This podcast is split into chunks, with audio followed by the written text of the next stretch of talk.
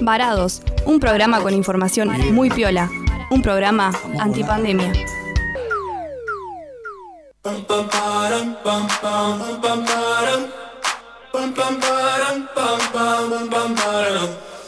Oh my god, oh my god, these feelings just begun. I'm saying things I've never said, doing things I've never done. Oh my god, oh my god, when I see you, I should it right. But I'm frozen in motion, and my head tells me to stop, tells me to stop. Feeling, feelings I feel about us. Try to fight it, but it's never enough.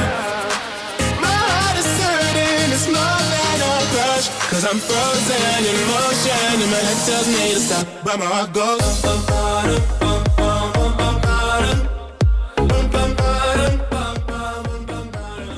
Muy buenas noches, querida audiencia de Radio Máxima, y bienvenidos a un nuevo programa de Varados.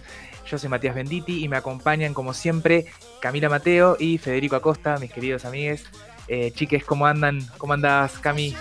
Hola, estudios. ¿Cómo estás? ¿Todo bien? Con un día súper lluvioso. Acá con Javito estamos esperando que nos traigas las tortas fritas que nos prometiste hace muchísimo tiempo, amigo. Sí, sí, sí, las, las debidas tortas fritas, esas las, las tenemos hace un montón pendientes ahí con, con Javito. Nos hemos portado mal.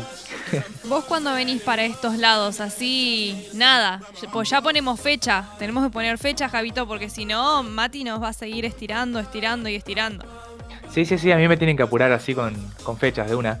Eh, yo vuelvo para fines de julio, así que bueno, seguramente voy a poder estar acompañándolos ahí en el estudio. Ahora estoy en Capital, eh, al igual que Fede, que ahora tuvimos un problema de conexión, pero ahora lo tenemos, eh, lo tenemos acá. Amigo, ¿cómo estás? ¿Me escuchás? Hola chicos, hola Javito. No los encontraba. Sí, hubo un problema con el Meet, eh, nuestra conexión es vía Hangout, entonces eh, para la gente que nos está escuchando por ahí, para que se imagine lo que pasa, eh, hubo un problema ahí como que no se actualizaba, no sé, medio raro. Pero bueno, ¿vos cómo estás, amigo? Todo bien. Tengo de fondo el partido de, de Boca porque juega hoy por la Copa, así que estoy haciendo las dos cosas al mismo tiempo. Ahí va, sí. Multitasking. Que Multitasking. somos, somos medio una generación multitasking, dicen. Que es una de nuestras características. Es verdad, es verdad, hacemos muchas cosas al mismo tiempo. Pero bueno, eh, chiques, eh, ahora vamos a concentrarnos en el tema de hoy, que es un tema muy interesante que quizás muchos de quienes nos escuchan no se imaginaron que íbamos a tratar esto, pero eh, bueno, ¿de qué vamos a hablar hoy, eh, Cami? Hoy vamos a hablar de la industria cosmética y el autocuidado. Yo le dije a Javito, ponete brillito, Javito, ponete Pero maquillaje, venite brillante. Pero llovió, es verdad, se le salió todo el maquillaje mientras venía para acá, Javito, pobre Javito. Se le corrió. Bueno, lo que importa es la intención. Obvio, obvio, obvio. La verdad que este tema salió hablando, o sea, no lo teníamos planificado, salió hablando Exacto. en la reunión de los jueves, que no me acuerdo muy bien cómo salió, y bueno, eh, dijimos, vamos a hablar de la industria cosmética y del autocuidado, y estuvimos haciendo eh, una serie de encuestas en las redes sociales, que Fede nuevamente se lució con, con los flyers que hizo para Varados, y una de las primeras preguntas que tiró fue, ¿qué importancia tiene la cosmética en tu vida diaria? Y la mayoría de las personas puso como que no le da mucha bola a la cuestión cosmética. Y hay una pequeña proporción que sí, que le da mucha, mucha atención a esto. No sé ustedes, chiques, si en, en cuál de los dos bandos estaban. Eh, bueno, en mi caso, la verdad que no le doy bola a la cosmética. Debería eh, darle a, a la parte de lo que es el mínimo cuidado, aunque sea de, de skincare, de la cara, por ejemplo. Eh, pero, pero no, viste que lamentablemente a la mayoría de, de los, de los varones por ahí como que no nos han acostumbrado, no nos han dado a conocer también lo, lo importante que es cuidarse la piel. ¿Y vos, Fede? ¿Vos, Fede? Ay, los dos al, al unísono. Ah, bueno. Eh, yo sí, yo en mi casa por suerte siempre usa- usaron muchas cremas, tanto mi mamá como mi papá, entonces como que los usos se universalizaron y, y a mí me gusta también, o sea, lo veo como que es algo para mí, eh, entonces también mi novia me, ha incentivado a empezar a cuidarme un poco más. Eh, y como yo estoy haciendo un cambio también con la alimentación, me parece que está bueno acompañarlo con esto. O sea, me parece que son cuidados para uno. Es verdad, sí, sí, por ahí eh, muchas veces se lo tildó como de vanidoso a esto de, de como arreglarse demasiado o autocuidarse demasiado. Eso ya después lo vamos a poner en jaque más adelante, no me quiero meter mucho por ahí, pero puede ser que ese sea uno también de los factores que hace que la gente por ahí no le dé mucho, como que es medio tildado de superficial muchas veces. Eh, también hay una cosa que me llamó la atención y que es bastante alarmante, por así decirlo, que es una de las preguntas era, ¿conoces de qué están hechos los productos cosméticos? Y la mayoría no sabe lo que tienen los productos cosméticos. De hecho, me incluyo hasta antes de investigar para este programa, que la verdad que nada, uno confía en que lo que consume está medianamente bien y que le va a hacer bien salvo que tengas muchos problemas con alergias, una piel muy sensible, pero si no, como que no le das mucha atención a esas cuestiones. Y la última, eh, o las últimas dos, mejor dicho, eh, como que muchas veces la industria cosmética, y no me quiero meter con la definición que después va a dar Fede, se circunscribe a como solo el maquillaje, ¿vieron? Por ahí es como eh, rápidamente relacionada. Entonces preguntamos el uso de crema corporal, facial y de manos y si la gente usa perfume, loción y desodorante y la mayoría contestó que sí. O sea que eh, no dejan de estar afuera, por más que no le den mucha bolilla a la cuestión cosmética, no dejan de estar fuera de esta industria. No, tal cual, tal cual. Pero ¿qué es en sí la, la cosmética? ¿Cómo podríamos definirla? Porque es algo súper amplio, según veíamos. Sí, eh, sobre todo la cosmética se la suele como entender eh, relacionada a la belleza o para mejoramiento de, del cuerpo, pero es mucho más amplio, como dice Cami, o sea, eh, básicamente la cosmética son sustancias que están destinadas a aplicarse al cuerpo humano donde cumplen diferentes funciones, como limpiar, embellecer, alterar la apariencia, sea de la piel, del cabello, por ejemplo, eh, sin afectar lo que es la estructura del cuerpo o las funciones biológicas, ¿no? Eh, la definición de producto cosmético, para que todos nos pongamos en tema, eh, son sustancias o mezclas de sustancias que están puestos en contacto con superficies del cuerpo humano, como puede ser la epidermis, la, piel, el sistema piloso y capilar, que es la parte del cabello, las uñas, labios y órganos genitales externos. A su vez se puede tener contacto con dientes y mucosas bucales, o con el, con el fin exclusivo de limpiarlos eh, o eh, embellecerlos. Ahí estamos hablando sobre todo de las pastas de dientes, eh, el hilo dental, eso también habla del producto cosmético. Em, también tenemos lo que son los productos para perfumar, modificar aspectos o proteger el buen estado o corregir olores corporales también. Como que también cuando buscaba la definición, ya sé que es esta, ¿no? Pero está bueno también ponerla en discusión al sentido de que el producto cosmético no tiene que ser visto como para corregir o para mejorar algo, sino que también, y está bueno eh, empezar a pensarlo como algo que es para uno y que uno lo, empieza a usar eh, en pos de, querer sentirse bien también con uno mismo y no tanto de estar corrigiendo errores o, o lo que uno cree que tiene mal o defectuoso, no sé, ¿ustedes qué les parece en ese sentido? Claro, yo coincido, sí, es como que hay un montón de, cosas que entran dentro, de esta definición y que, y que vamos incorporando, que tienen que ver con sentirse bien, con salud también. Justamente el programa pasado que hablábamos de vida saludable tiene que ver también con estas cosas. A mí me pasó eh, que recién, o sea, recientemente como que estoy incorporando más maquillaje en mi rutina diaria o que le estoy como dando más, eh, más importancia a todo esto. Eh, medio también porque en algunos aspectos lo veía como, entre comillas, una pérdida de tiempo. Vieron que por ahí andamos como siempre a mil y es como, mirá que me voy a dedicar tanto tiempo a eso. Y ahora lo estoy viendo de otra forma. Está muy bueno esto que dice Fede, porque es un, también verlo como esto que se llama como el autocuidado, como cuidarse uno mismo, darse un tiempo, eh, digamos, eh, limpiándose, poner el cutis o maquillándose los ojos.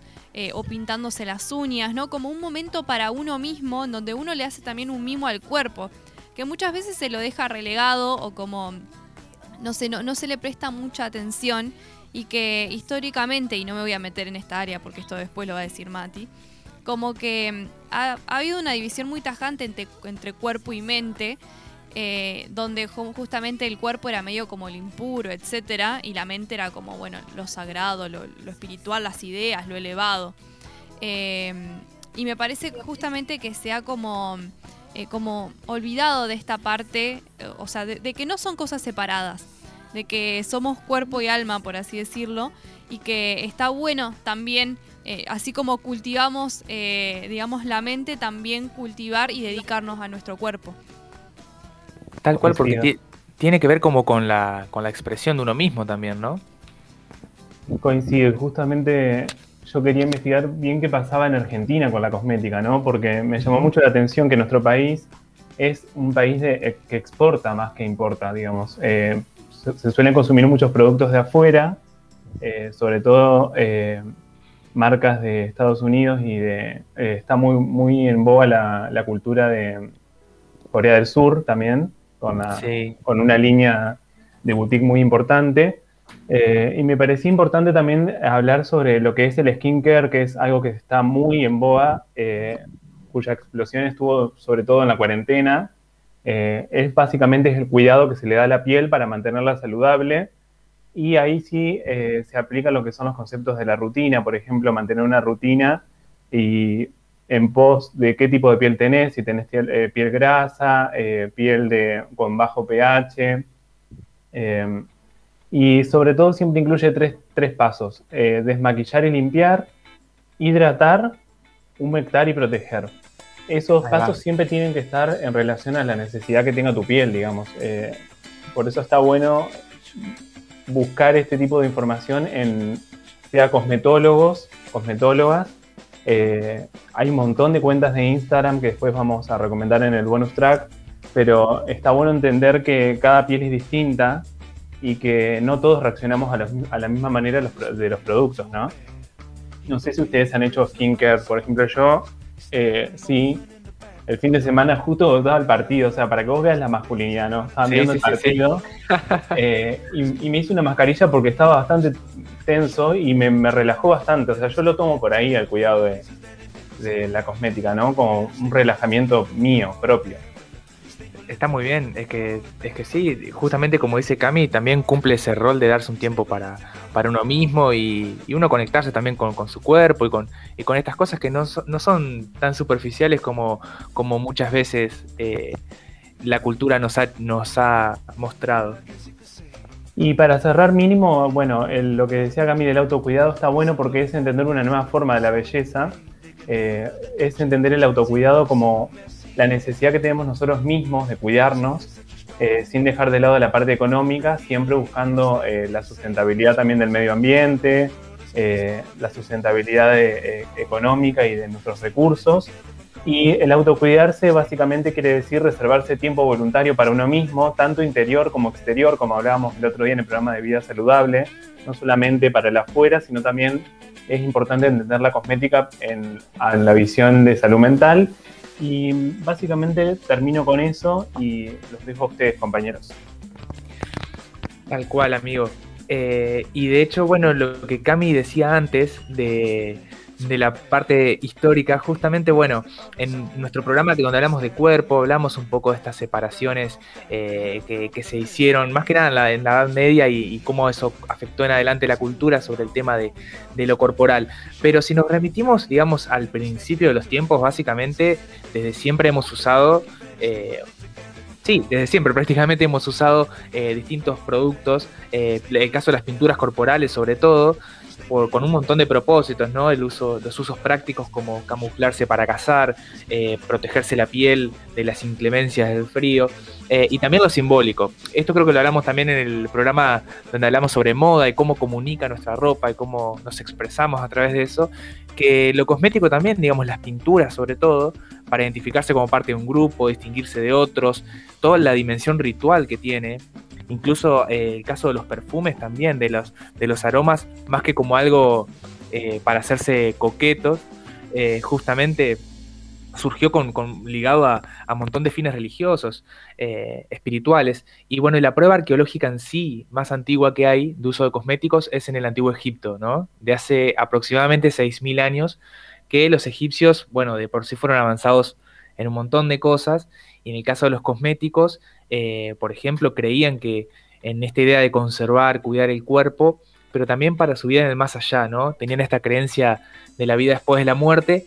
Incluso eh, leí que a los, eh, a los cuerpos tipo muertos también les aplicaban cosméticos para darle la apariencia más, más joven, más vital, que era como importante para renacer, ¿no? En el más allá. Eso es re loco, ¿viste? Cuando uno empieza a encontrar esos datos. Y después, bueno, pero en la diaria misma de los egipcios, eh, lo usaban los hombres, las mujeres, los niños de distintas clases sociales. Eh, usaban cosméticos por cuestiones prácticas, como decía antes, para protegerse la piel, por ejemplo, eh, del clima seco, del sol, usando aceites, ungüentos. Y acá está uno de los usos fundamentales que se ve hasta el día de hoy, que es el de la sombra negra en los ojos. No sé si ubican, chiques, como estas pinturas negras en los ojos de los egipcios. Sí, sí, súper característica súper característico y no solamente de ellos, sino que está en, en Oriente Medio, que se lo conoce con el nombre Col, el nombre árabe, que bueno, así se lo conoce en un montón de lugares, en el norte de África, bueno, en Egipto, en Marruecos, eh, también en una parte del norte de India, eh, en algunas partes del sur de Asia, o sea, es muy, muy conocido y justamente les protegía del sol, del viento, de la arena, del polvo, y de hecho lo hacían con unos componentes que les servían como contra las infecciones, tipo contra la conjuntivitis. Y también me encontré con que, bueno, eh, Jack Sparrow, justamente en Piratas del Caribe, vieron que usa esa pintura en los ojos, es justamente eso, el, el col. Em, y bueno, los griegos, los romanos también lo usaron en la antigüedad, eh, ellos también de por sí le daban importancia a la cosmética, eran culturas donde daban importancia al aspecto. Em, y después está esto que comentaba al principio, ¿no? Que en, la Edad Media hubo un cierto retroceso, ¿no? Pasó a tener una visión negativa del maquillaje, también como cualquier adorno personal, ¿no? Es como que el cuerpo había sido creado por Dios así perfecto y no había que agregarle nada. Eh, también se asoció el maquillaje a, la mentira, al engaño, a la prostitución, eh, a como que las mujeres iban a querer atraer a los hombres. Eh, cosas que, bueno, después, por suerte, fue cambiando la cultura. Y con esto cierro, quería traer un dato de los pueblos originarios de Tierra del Fuego, que son eh, sobre todo los Selknam o los Onas, como también los conocemos, que ellos eh, se recubrían el cuerpo, viviendo en Tierra del Fuego, imagínense el, clima, para protegerse del frío se recubrían el cuerpo con grasa de guanaco, que era uno de sus principales sustentos, pero también le daban mucha bola a las pinturas corporales, casi de cuerpo completo, para rituales, eh, bueno, con distintos usos, ¿no? Pero sobre todo para un ritual que es el Hain, que era el rito de iniciación masculina, que es súper clave de su cultura. Y yo los invito a que lo busquen, eh, lo googleen porque es muy zarpado, ¿no? Ellos con eso representan toda su mitología, toda su historia, cada uno representa un espíritu con su personalidad y con el cuerpo desnudo y totalmente pintado, de distintas formas, con distintos motivos, con máscaras. Así que bueno, vemos usos cosméticos y de pinturas corporales muy zarpados súper interesante eso, Mati, que trajiste. está muy bueno. Búsquenlo que está tremendo. Y bueno, estamos llegando al último, a la última parte de, este primer bloque. Nos quedan tres minutos, chiques, a ver si lo, si lo liquidamos. Eh, me toca a mí hablar de cosmética y género y los voy a invitar también a opinar al respecto. Estuve investigando y hay una pequeña gran paradoja en la industria de, la cosmética y el autocuidado, porque las empresas, las mayores empresas que se dedican a comercializar productos cosméticos, están presididas por hombres. Hay, em, y sin embargo, justamente el público mayoritario al cual apuntan son mujeres. Ahí radica la paradoja, ¿no? Que sean hombres quienes manejan la industria de la belleza y no mujeres. De hecho, eh, hay muy pocas eh, directoras, en realidad hay una sola directora ejecutiva que, de Revlon, que es Debbie Pallerman, que es la única mujer con este puesto. Después hay vicepresidentas, ¿no? En el grupo L'Oreal, que también es una marca muy reconocida. Y cuando las mujeres están por ahí en, roles de poder, en las direcciones, suelen ser porque ellas mismas crearon la marca, no, no porque estas grandes marcas las contraten. Es el caso de Rihanna con su marca Fenty, el caso de Kylie Jenner con Kylie Cosmetics, es el caso de, bueno, de Wanda Nara con Wanda Cosmetics que salió este año y es producción 100% argentina, a pesar de que ella no está acá. Eso me pareció súper buena onda. Ni hablar. Y con respecto al maquillaje en los hombres, ¿no? Estuve, est- estuve investigando esa área y dice que eh, está aumentando muchísimo el uso de, maquillaje. O sea, no sé si muchísimo, pero la industria, digamos, de, de la cosmética está como aumentando eh, su incidencia en el público más varonil, más en lo que tiene que ver con, ponele, no sé, eh, ciertos productos para las barbas, para el pelo, eh, bueno, algunas cremas, eh, digamos, faciales. En lo que tiene que ver con maquillaje estrictamente, eh, ciertas marcas están lanzando como sus líneas masculinas que, bueno, van con colores más neutros, ¿no? Como que no es tan es- esto por ahí que pasa con las mujeres, que no sé, tenemos muchas sombras con muchos colores, como que las líneas para hombres son más, por así decirlo, más parcas.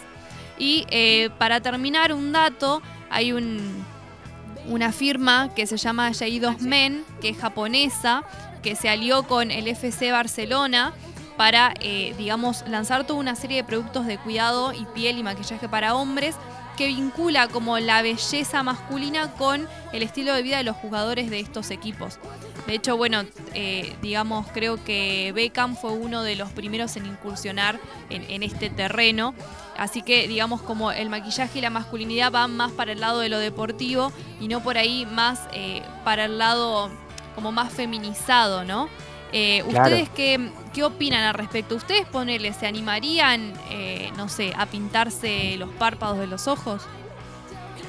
Yo sí, pero claro, viste que está esto que culturalmente es como que medio nos sentimos inhibidos a, a por ahí a expresarnos con estas cosas, como que no se nos ocurren a veces también. Eh, pero estaría re bueno que se abra mucho más eso, porque tipo es simplemente algo tan, tan sencillo como, como expresarse así, como un corte de pelo, ¿no? ¿Y vos, Fede? Yo sí, yo, o sea, yo tengo ojos chiquitos, entonces soy medio chino, o sea, me parece que no, no sé si me. ¿Vos, vos qué decís, Cambio? ¿Que me, me, me vendría bien un delineado de ojos? Yo no, yo no tengo mucha idea de maquillaje, Fede, así que no sé, no te podría dar como un consejo muy profesional. Le podemos preguntar a Gervasio después, cuando que lo vamos a tener en el próximo bloque. Claro, para el estilo de ojos que yo tengo. Las uñas sí me las pintaría porque estoy influenciado por Charlie García y es.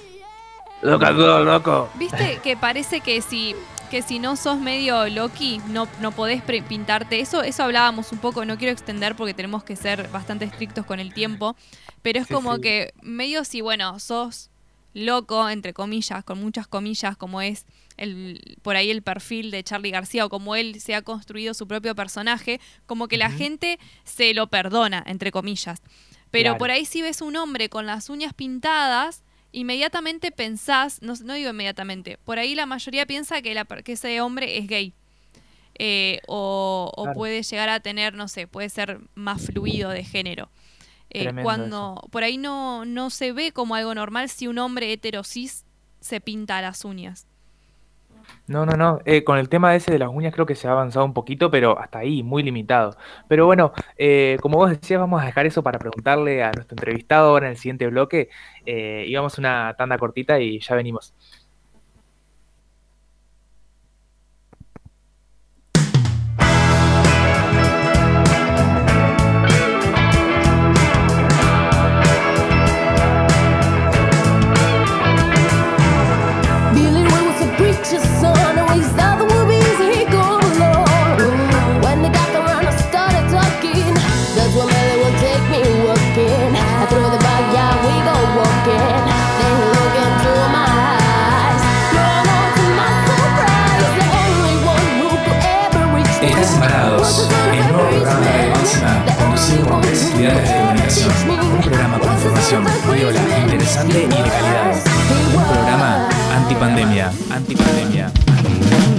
Estás en Varados, el nuevo programa de Radio Máxima conducido por tres estudiantes de comunicación. Un programa con información viola, interesante y de calidad. Un programa antipandemia. Cultural Inglesa. Inglés para todos los niveles. Excelencia en preparación de exámenes internacionales. Calidad educativa. Directora Estela Friedman de Isaac. Bolívar 839. Teléfono 433616, Gualeguaychú. Cultural Inglesa. El Decano Buffet te invita a probar sus pizzas y empanadas, pastas, sándwiches y viandas. De lunes a viernes de 7.30 a 14 horas y de lunes a lunes de 17 a 0 horas en Alcina 90. Delivery al 3446 22 27 15. Próximamente Cafetería, el Decano Buffet. Te esperamos.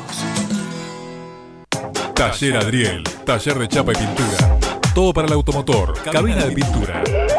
Contacto teléfono 03446 442 451 03446 544015 Taller Adriel Gervasio Méndez 2321 Gualeguaychú Entre Ríos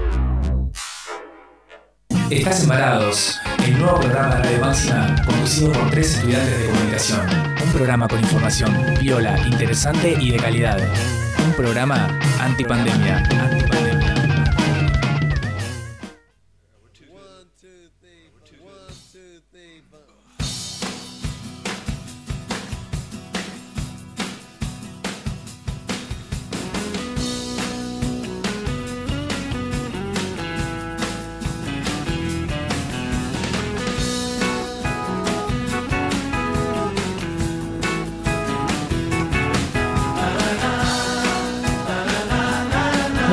Estamos en el tercer bloque de Varados. Ese temazo que me está haciendo bailar ya. Mati, ¿qué, qué tema es? El tema se llama The Happy Club de Bob Geldof, pero muchos los conocemos porque suena en la canción de Juego de Gemelas. En la canción, en la película de Juego de Gemelas. Es una canción re, re pegadiza. Me parecía, me parecía.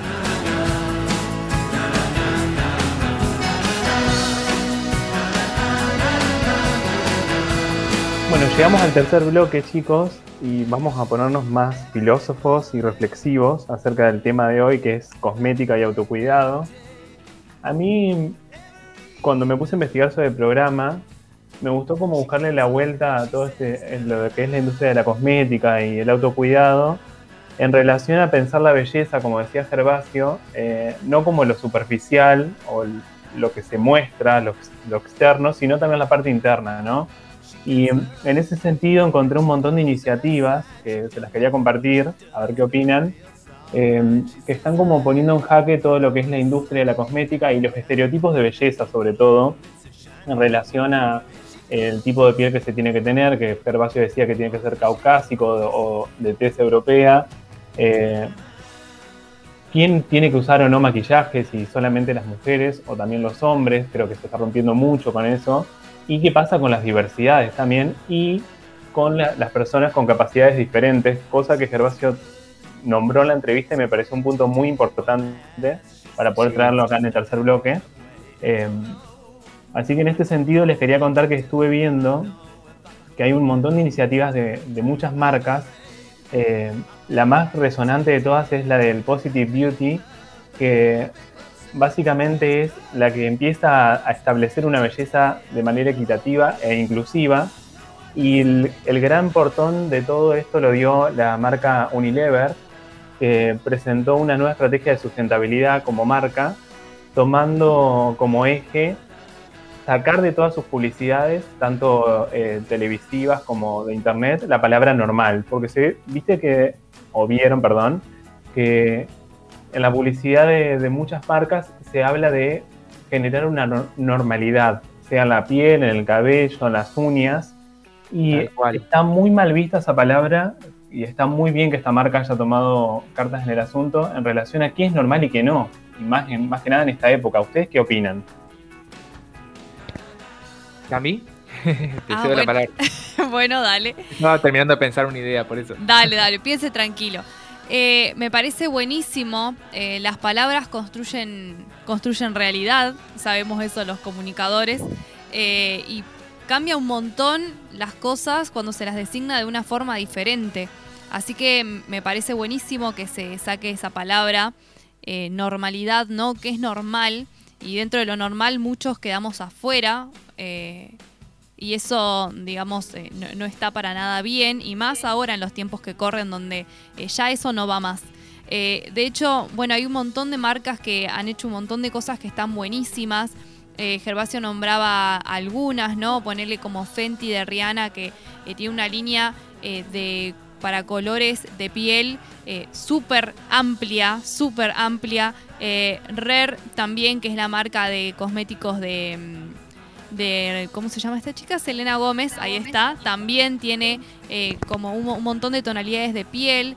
justamente ahí, o sea, se, se expande la normalidad, por así decirlo. Ahí va. Qué palabra tan fea. Eh, diversidad es mucho por, más Por lindo. eso encaré con eso porque me parecía como muy fuerte. Tal Sí, cual. sí, sí. Y mi querido Y bueno- Mati, terminaste de, de- de ahí de Sí. hornear esa idea. sí, sí. No, no, era muy sencillo, igual que también pasa medio lo mismo con el tema de la palabra natural, viste, que se, tal cosa que se vea natural, eh, un pelo natural, eh, tal cosa. O sea, como que aparece mucho por esa palabra en el marketing cuando justamente hay productos que por ahí no, no tienen, no les queda nada de natural, ¿no? O no hay algo natural a lo que, a lo que apuntar. O No. que no por eso es mejor, quizás. Totalmente. Incluso, viste, cuando te muestran las personas que parece como que no tienen maquillaje, pero en realidad Claro. tienen un maquillaje que es un maquillaje natural. Photoshop. Entre Photoshop. muchas. No, no, no, pero posta, existe una tendencia ahora muy fija, o sea, muy grande, que tiene que ver con este maquillaje que parece como que si tuvieses la cara lavada. Y es muy engañoso. De hecho, el otro día le pasé eh, foto a, a- a Nati, que es mi amiga, pero también mi, mi maquilladora, para mañana el programa, que ya les vamos a adelantar. Eh, y le mandaba una foto y le decía, ¿podés hacer que se vea así re natural? Y me dice, eso, o sea, tiene un montón de maquillaje, aunque no, aunque te parezca que no. Mira, en esta parte tiene tal, tal iluminador, en esta tiene otro, viste, es como que hasta lo, lo que te quieren presentar como natural no lo es mucho. Y también está bueno problematizar, ¿no? ¿Qué entendemos por natural? Eh, creo que también es como un- ha sido la palabra natural ha sido un gran enemigo me parece también una palabra media enemiga en el sentido de que eh, deja por fuera también muchas otras cosas que y como que lo no natural no, no- no se califica con buenos ojos Exacto. Sí, por ahí está, está bueno pensarlo en relación a las marcas, eh, con qué compromiso tienen con el medio ambiente, porque natural no solamente es a nivel de belleza, o se lo relacionó mucho con natural, normal, eh, y ¿dónde están las disidencias? Las personas con discapacidades diferentes, como decía Gervasio, una persona con síndrome de Down llevando a cabo la campaña de Gucci, que es una de las marcas más importantes del mundo. Eh, cuando, cuando decías, Cami, que Rihanna, bueno, Rihanna lo que hizo fue agregar más de 40 paletas de colores a su marca de cosméticas, siendo que en, en el mercado se suelen utilizar solo tres. O sea que ahí está la disrupción. Eh, y por ejemplo, también eh, a mí una figura que me gusta mucho por lo que representa y porque lo considero que es algo- alguien que viene a romper es Harry Styles, que sacó un perfume en 2019 que no tiene género. Es una fragancia para tanto para hombres, mujeres y disidencias. Eh, loco, Está bueno. y ahora está por sacar su marca de, de cosmética, o sea que eso va a ser como muy disruptivo también. Está buenísimo. Porque por ahí muchas veces los hombres que vemos maquillados o que yo estaba buscando como los tutoriales, viste, investigando para este programa, porque hay un montón de youtubers de maquillaje, la mayoría, digamos, de ellos eh, son hombres gays o son hombres trans. eh, como que el hombre cisgénero, o sea, no todavía no ha pasado esa frontera y estaría buenísimo que el maquillaje sea justamente sin género, realmente que eh, ustedes se puedan pintar los ojos y sea porque les gusta y les sienta bien y no porque eso indique algún tipo de orientación sexual, ¿se entiende? Como que está muy encasillado, me parece, en eso. Sí, sí, sí, lamentablemente sigue muy encasillado cuando tiene que ser una opción más, eh, como, como decía antes, ¿no? Como alguien que decide usar el pelo largo, por ejemplo, o como alguien que decide vestirse con tal color de ropa. Eh, chicos, si quieren, para porque estamos como muy jugados con el tiempo, Uy, sí. eh, también dijimos que se puede relacionar esto de lo, lo normal o la cuestión de lo natural con el medio ambiente. Y en Argentina hay un compromiso muy importante, aunque no hay leyes, porque estuve buscando, en relación a lo que es lo cruelty free, ¿no, Mati? Sí, se me fue Mati. Se fue Mati, no. Acá estoy, acá estoy, acá estoy. Ah, ahí ¿Estoy? está. Falló ahí el, el muteador de mi computadora. Eh, claro, el tema cruelty free, un- para quienes nos escuchan, un cosmético cruelty free o libre de crueldad, se refiere a libre de crueldad animal, quiere decir que es un producto que no fue testeado en animales, eh, algo totalmente innecesario y cruel, está de, por demás decirlo. Y cuando hablamos, por ejemplo, de un cosmético vegano, es uno que, bueno, no solamente no haya sido testeado en animales, sino uno que tampoco tenga ingredientes de origen animal ni sus derivados, ¿no? Y esto es porque el veganismo justamente es una postura ética que va mucho más allá de, la alimentación, ¿no? También es una postura ética en contra de todo tipo de crueldad, de explotación o de uso de los animales en nuestro beneficio, que también es algo que, aunque lo olvidemos, es, innecesario el día de hoy. Así que bueno, están estos dos conceptos importantes y que está buenísimo que, crezca eh, dentro de la industria del maquillaje, del maquillaje de, de la cosmética en general. Así que si les parece, vamos al, bonus track, ¿no? no, no, me sale la voz, a ver. Ah, al bonus track. Ahí va.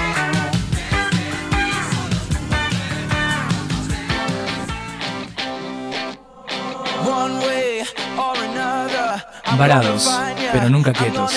Cultura y comunicación en movimiento.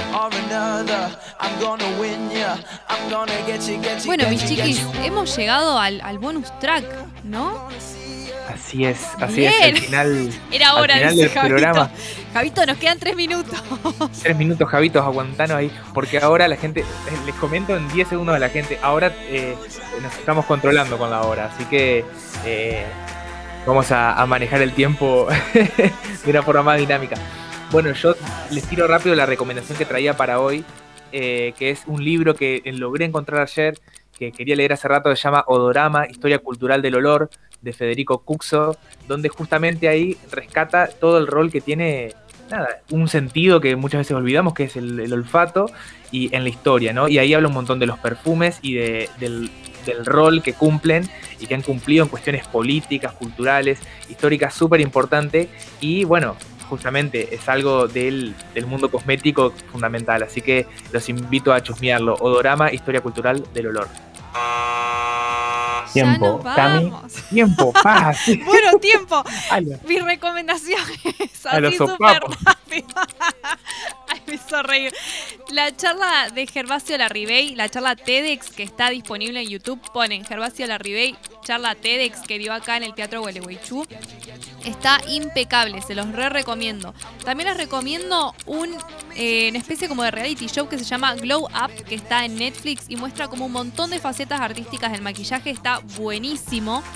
Y les recomiendo una cuenta de Instagram que se llama Martina y que ella habla sobre todo el entramado histórico que hay detrás, no solo del maquillaje, sino también de la moda. Así que es muy, muy interesante y las invito a, eh, a echarle una miradita por ahí. Bueno, yo voy a tratar de ir rápido. Dos cuentas de Instagram que son de make-up eh, de disidencias. Una es Sheka Black, que es de make-up sin género. Otra que es Fluid eh, Beauty, que es libre de parabenos y vegana. Y a, su vez también es sin género. La cuenta de Milky, Milky Gap Makeup, que es una maquilladora y cosmetóloga. De ahí saqué toda la información para el programa de hoy y las marcas eh, nacionales divididas en veganas, cruelty free.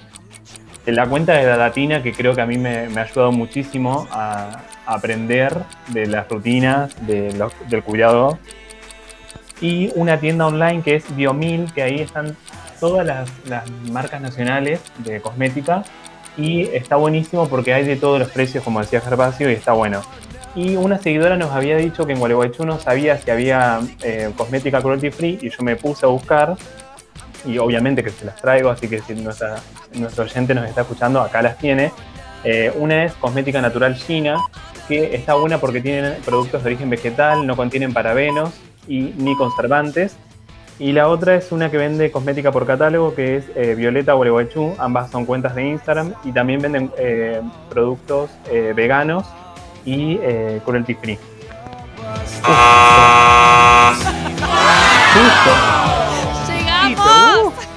Las vamos a subir a, las vamos a subir a Instagram porque la verdad que es genial, Fede, todas las recomendaciones. Tenemos que subirlas para que para que llegue ahí a la gente en el, en el Instagram. Exacto, y recomendamos con Fede un capítulo de maquillaje de, ¿cómo se llamaba? el, como la docu-serie Fede de Netflix. Sociedad de consumo. Sociedad de consumo. En inglés, como es Mati la, Está em, buenísima. No, no sé, no sé, no sé, estoy, estoy, estoy quemado. Perdón, estoy como acelerado. ¿Y con No sé qué- cómo es el nombre de la serie en inglés. ¿Con qué nos vamos, querido Mati? Nos vamos con un tema bien, bien chill y bien chill, que es de la banda local Clavariños, que el tema se llama Aló Febrero y suena así. Nos vamos con este temita.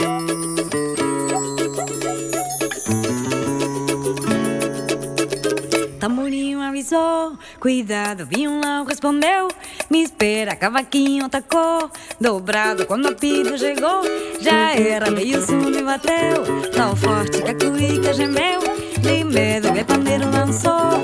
Que sorte você samana, é brinquedo.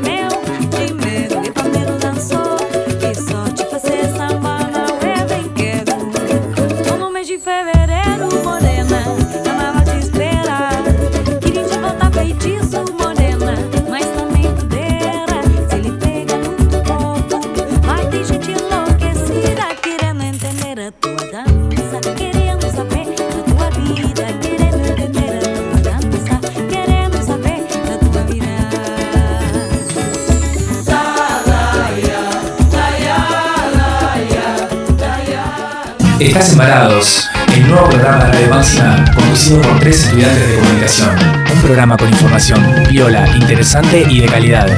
Un programa antipandemia. Antipandemia. El Decano Buffet te invita a probar sus pizzas y empanadas, pastas, sándwiches y viandas.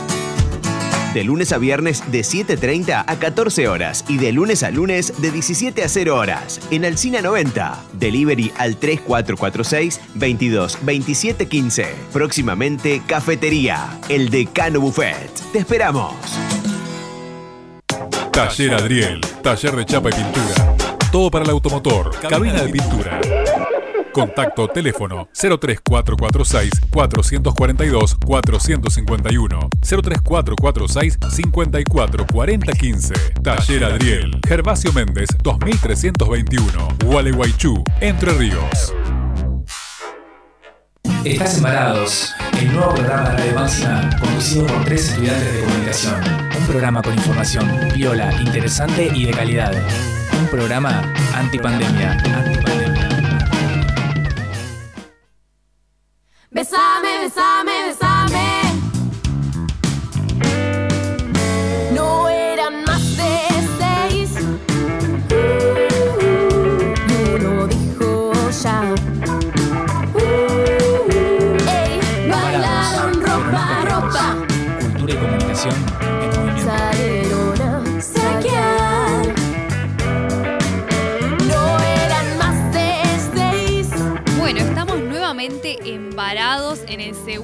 Bloque y tenemos a un entrevistado de lujo.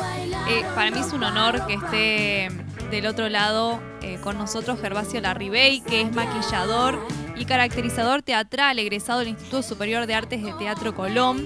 Y bueno, también ha hecho un montón de, de otras cosas, es docente, eh, maquillador, es un genio, un genio, lo adoramos y está del otro lado con nosotros. Hola Ger, ¿cómo estás? Hola Gervasio, ¿qué tal? Hola chicos, ¿cómo, ¿Todo hola, bien? hola ¿vos? chicos, ¿cómo están? Todo bien, todo bien. Muchas gracias por estar acá. No, por favor, un gusto y un placer que me hayan tenido en cuenta y, y- y de paso poder comunicarme un poco con, con mi querida ciudad que, que lamentablemente no he podido visitar últimamente y que eh, espero que la situación en general mejore eh, a la brevedad, así eh, puedo volver a, a visitarlos. Sí, esperemos que sí, que, que- que se termine esta pesadilla en la que estamos viviendo. Y bueno, Ger, queríamos preguntarte, ¿qué onda los hombres y el maquillaje? Vos que estás más metido en, en- toda la industria, ¿qué, qué cambios has notado en los hombres en su tendencia al uso de maquillaje? A ver, hay una realidad. El, el mercado del maquillaje, del maquillaje masculino, por llamarlo de alguna forma, este, o, o no, ahora en realidad el término sería sin género, pero hace unos años ya se viene como trabajando, de hecho, en marcas francesas y americanas inclusive, que tienen como secciones especiales específicamente diseñadas para hombres, eh, pero para, para el, mercado argentino es como una, novedad, siendo que eh, esto es una tendencia que hace años se ve en otras regiones. De hecho, eh, yo tuve la posibilidad de viajar por primera vez en el 2011, eh, cuando viajé a Estambul, y después de ahí me fui a París, y me, me impresionó muchísimo ver cómo hace- hace 10 años, ¿no? En las grandes tiendas de, de- de maquillaje, en Champs-Élysées, por ejemplo, este, los viernes a la tarde, eh, los sábados a la tarde, se concentraba un grupo enorme de, hombres para ser maquillados. O sea, algo que acá era impensado, pero que hoy en día está viéndose como una, una alternativa una, o una, una posibilidad, digamos, eh, más, menos mal vista, por decirlo de alguna forma. Y, y de hecho yo, por ejemplo, en mis clases incluyo el- el- la propuesta de, de maquillaje para novios, porque la novia siempre está rozagante en las fotos y el novio siempre está como, o sea, por una cuestión de, de texturas y de, y, de, y, de este, y de registro de cámara, en foto, en video y demás, siempre se, se potencia más esa diferencia. Así que hoy en día también, eh, esto yo lo veo mucho en el mercado de, de- de bodas, que el novio también está animándose, animando a, a- eh, se está animando a maquillarse. Hola Gervasio, Federico te saluda, ¿cómo estás? Hola Federico, ¿cómo andás? Te quería preguntar en relación al maquillaje y cómo contribu- contribuyen a reproducir los estereotipos de belleza. Y si en algunos casos también los pone en jaque. ¿Qué efecto crees que tiene el maquillaje a nivel terapéutico también? A ver, es como una pregunta, vamos por puntos porque es una pregunta muy amplia. La Sí. realidad es que la industria de la belleza, la industria de la cosmética apuntada hacia la belleza, se está reconfigurando como se está reconfigurando toda la, to- to- toda la sociedad en general. Entonces, si uno analiza, por ejemplo, las campañas de, de belleza de los 60, de los 70, de los 80, de los 90, que eran absolutamente hegemónicas e inclusive con este, una superioridad en la exhibición o en el muestreo de, por ejemplo, mujeres caucásicas, hoy en día han aparecido muchísimas marcas, marcas, lo que se llaman marcas indies, o sea, estas marcas que no son de, no pertenecen a grandes conglomerados de, de- cosmética, como puede ser, no sé, el grupo L'Oreal, por ejemplo, y que tienen un discurso totalmente diferente. Una de las marcas que, si bien esta, tendencia se viene dando desde la década del 90, cuando, por ejemplo, Iman, la supermodelo, eh, viuda de David Bowie, lanzó al mercado su, su línea de maquillaje especialmente diseñada para todos los colores de piel.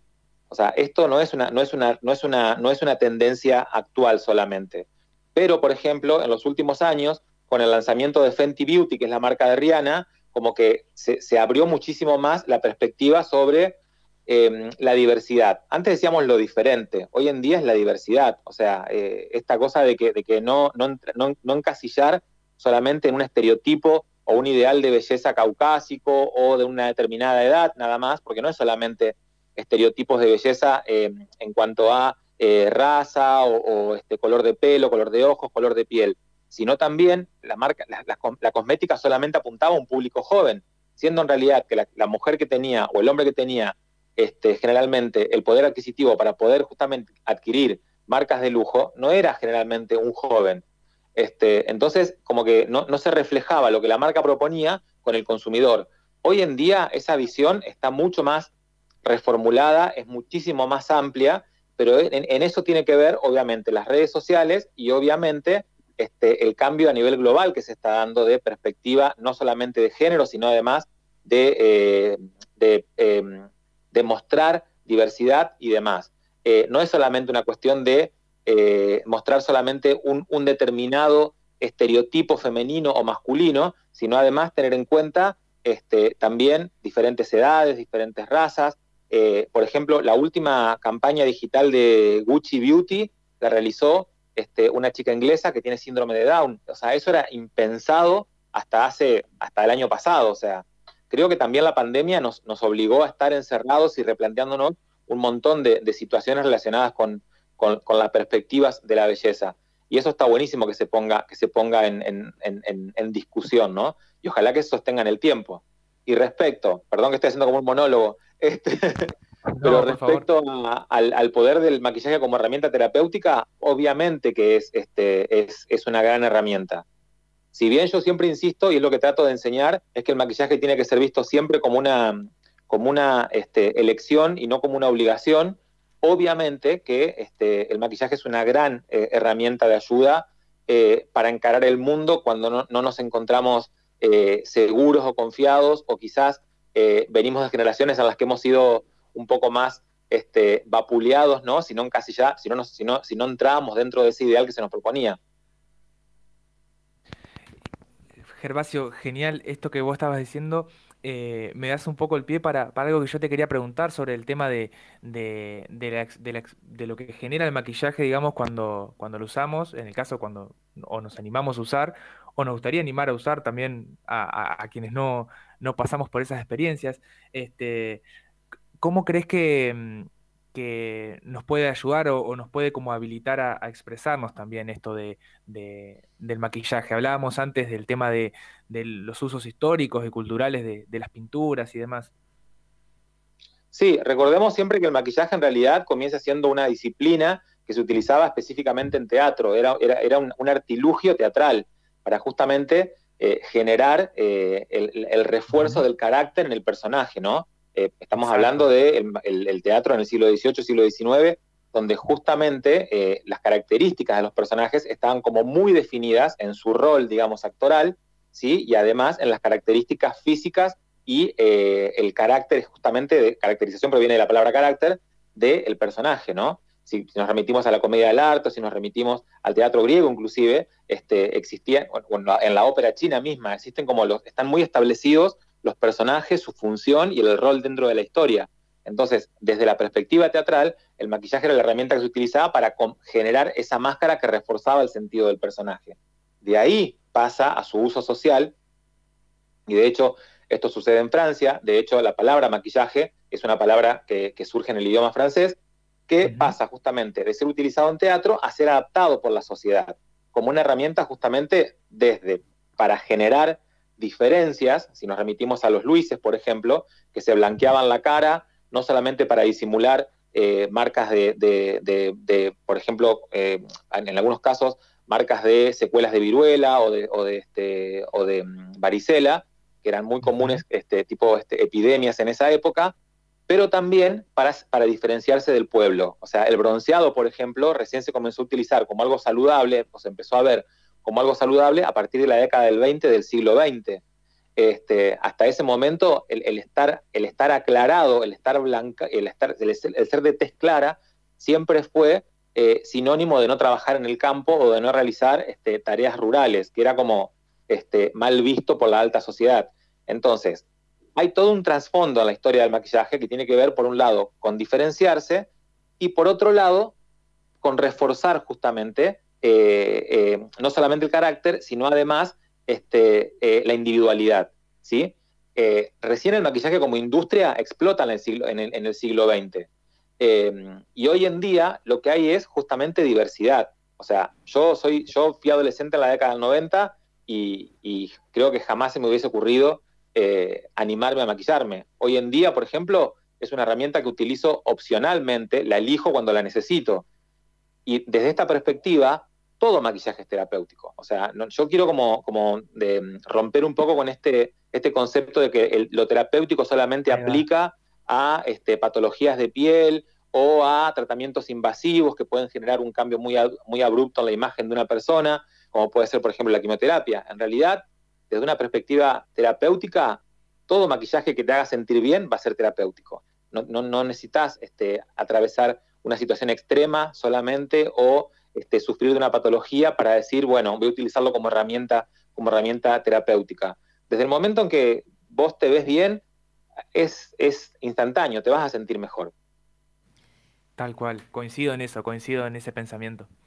Sí, súper súper valioso todo lo que nos, nos aportaste, Gervasio. Y con respecto a esto que, venías hablando, quería hacerte una pregunta, eh, porque, bueno, Fede me recomendó un, una especie de capítulo que hay en Netflix que habla sobre el maquillaje y habla mucho sobre el maquillaje de imitación, ¿no?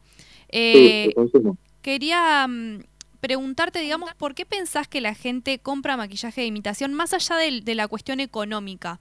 ¿no? Porque sabemos que, lo, que, se imitan eh, maquillajes que son por ahí internacionales y que no están mucho al alcance de nuestra mano. Eh, ¿por, qué pensás que, que, la gente compra este tipo de maquillajes más allá justamente de la cuestión de la plata? el mercado, el mercado de limitación no se limita solamente al maquillaje. Ese documental que está en Netflix, justamente que habla de la sociedad de consumo y que muestra cómo hemos producido inclusive ese maquillaje y muestra a lo que te expones cuando compras maquillaje este, de imitación, eh, creo que tendría que ser obligatorio para verse, porque en realidad no aplica, o sea, no, solamente se limita a la industria de la cosmética. Eh, el, mercado de, lo, de, lo, este, de la imitación existe hace años y en diferentes rubros, obviamente. Yo creo que hay que concientizar, eh, eh, no en el, hecho de, en el hecho de comprar el producto importado o el producto caro, porque también en nuestro mercado nacional tenemos productos súper económicos y de buena calidad y que además están registrados por ANMAT. Entonces, me ha pasado muchas veces de encontrarme en, lugares donde venden maquillaje trucho y, encontrarme con gente conocida y diciéndole, no compres esto, es preferible que compres un producto nacional de un precio económico, de buena calidad, que además, donde, además tenés la posibilidad, digamos, de quejarte o de denunciarlo en caso de que te produzca algo, a un producto que ni siquiera sabes dónde se produjo, en qué condiciones y en definitiva no sabes lo que estás llevándote a la cara. ¿Se entiende? Y como dice siempre una amiga, una amiga dermatocosmiatra, uno puede comprarse a lo largo de su vida 20 millones de carteras, 50 millones de pares de zapatos, cambiar de casa, cambiar de auto, lo que nunca va a poder cambiar ni comprarse es, una, es la piel. Así que todo lo que pongamos en nuestra piel en realidad tiene que estar avalado, testeado, este, eh, supervisado, controlado, porque no es una cuestión solamente de belleza en ese caso, es además una cuestión de salud. Sí, totalmente, totalmente. Yo creo que, bueno, sí, hay mucha desinformación al respecto. Eh, también, bueno, esto que, nombrabas, hay un montón por ahí de marcas nacionales que no conocemos, eh, que por ahí conocemos más marcas de maquillajes extranjeras que las que se fabrican en nuestro propio país. Y em, también hay mucho de lo aspiracional vinculado con todo esto, ¿no? Eh, Totalmente. El deseo de pertenecer creo que es, universal, o sea, todos en algún momento hemos deseado pertenecer a algo este, o ser parte de, algo para, ser aceptados. Esto nos, nos, abraza a todos en algún momento de nuestra vida, seguramente ustedes son más chicos, pero, pero seguramente este, si nos ponemos a analizar, cada uno en algún momento de su vida habrá sentido esa necesidad. Y creo que ahí es donde justamente entra, en esta sociedad de consumo, que todo el tiempo nos bombardea, porque esa es la realidad. Hay millones de marcas, cada vez hay más marcas de maquillajes, y cada vez hay más bombardeo de información, de tendencia, de productos, de, y como la necesidad de tener todo y de tener lo último y demás, llega un punto que se puede volver hasta peligrosa. Es verdad, totalmente de acuerdo. Bueno, Gervasio, muchísimas gracias. Perdón que sea tan expresa esta entrevista. Es que tenemos solo una horita y un montón de contenido todavía para contarle a la audiencia, pero nos, nos encantó tenerte acá.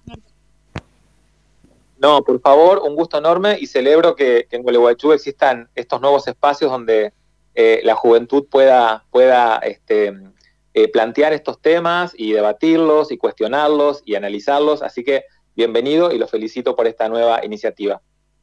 Muchísimas gracias, Gervasio, y como decía Cami, un gustazo realmente tenerte. Igualmente, chicos, ya nos veremos cuando se pueda. Gervasio. Nos vemos, chau, chau.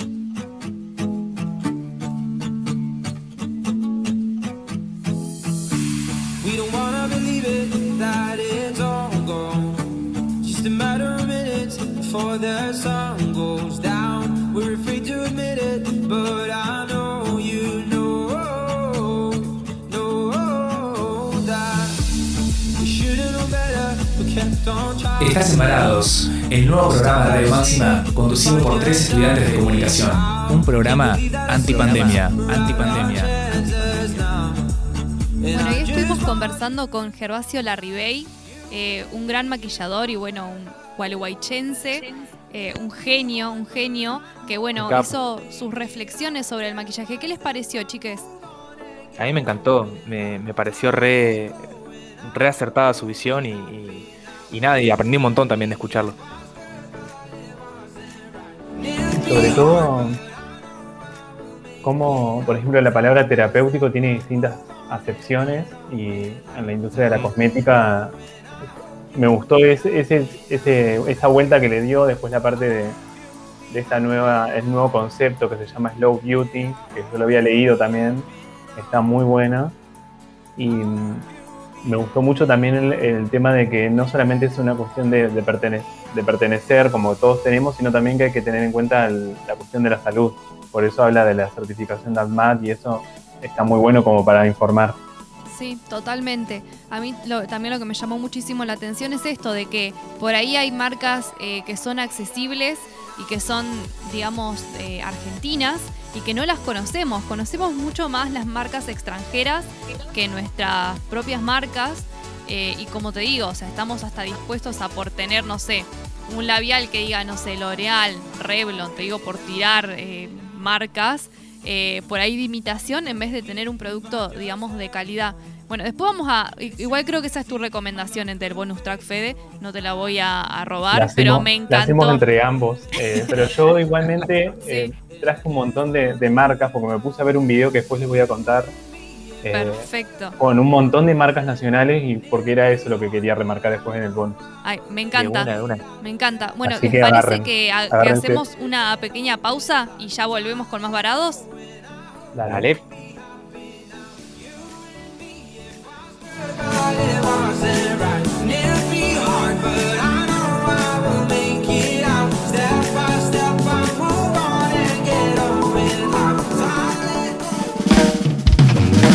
Estás en Varados, el nuevo programa de Radio Máxima conducido por tres estudiantes de comunicación. Un programa con información viola, interesante y de calidad. Un programa antipandemia. Cultural Inglesa. Inglés para todos los niveles. Excelencia en preparación de exámenes internacionales. Calidad educativa. Directora Estela Friedman de Isaac. Bolívar 839. Teléfono 433616. Gualeguaychú. Cultural Inglesa.